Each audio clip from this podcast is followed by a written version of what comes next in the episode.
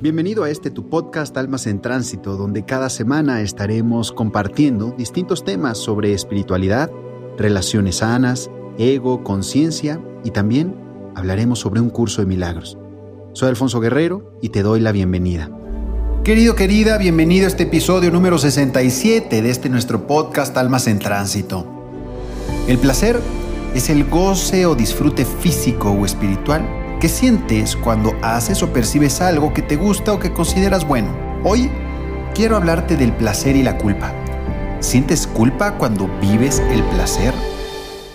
Existen muchos tipos de placer, como el lúdico, el intelectual, el psíquico, físico y el emocional.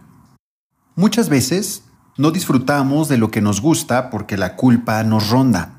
La culpa te hace sentir mal contigo misma Piensas que al experimentar el placer estás transgrediendo las reglas que te has impuesto o con las que te educaron en la familia, la escuela o la religión que practicas. Por ejemplo, considerar el placer, sobre todo el sexual, como pecaminoso. La consecuencia de asociar el placer y la culpa es que no disfrutas a plenitud las experiencias que te proporcionan goce. Has escuchado una y mil veces que debes apartarte de las tentaciones. Sentir culpa durante o luego de haber experimentado el disfrute se debe a que te han dicho que debes huir de las tentaciones. Seguramente te habrán dicho que son malas y debes mantenerte alejada de ellas. Por ejemplo, comer algo delicioso, disfrutar de la compañía de alguien, reírte hasta morir en un evento de humor o tener un encuentro sexual. Pero ese mismo consejo de alejarte de las tentaciones es precisamente lo que te impulsa a aceptar la invitación o a promover cualquiera de las actividades que te producen placer. ¿Te ha pasado? Por lo tanto, huir de las tentaciones solo hará que tu cerebro se enfrasque más en ellas, provocará que busques recurrentemente el momento y el espacio para hacer eso que te hará sentir placer. Si eso te hace estar bien contigo misma, no hay problema.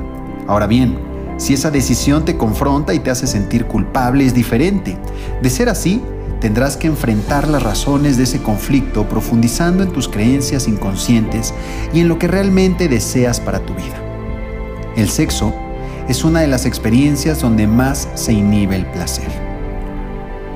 Se debe a las creencias, experiencias pasadas o expectativas propias y de los demás sobre la conducta sexual.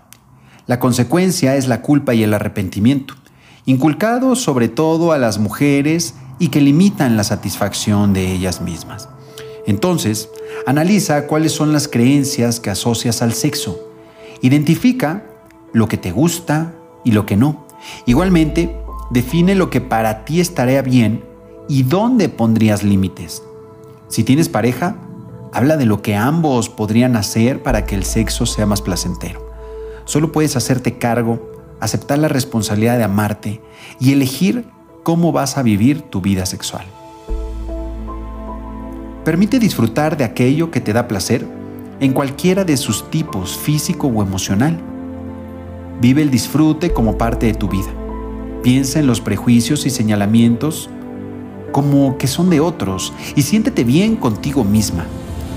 Si te sobrepasas porque cada exceso viene acompañado de una consecuencia, pues aprende de lo ocurrido sin quedarte en la culpabilidad. Además, para vivir el placer sin culpas, hazte consciente de tu goce. Cuando dejas de lado los juicios, la preocupación por lo que te digan los demás, el señalamiento de culpables, empiezas a disfrutar con conciencia. Piensa que si vives la experiencia con todos tus sentidos, entonces se convierte en un escenario para el aprendizaje. Aprende a conocerte más, a identificar tus gustos y aquello que te disgusta. También a diferenciar lo que para ti es esencial de aquello de lo que puedes prescindir. Además, aprende a separar lo que para ti es aceptable y lo que no en cuanto al placer, hasta configurar el marco que te hace estar bien contigo misma. Querido, querida, te habló el coach Alfonso Guerrero. Te invito a que nos encontremos la próxima semana en un episodio más de este nuestro podcast Almas en Tránsito. Pronto, pronto, pronto tendrás una noticia que te va a encantar. Hasta la próxima. Namaste.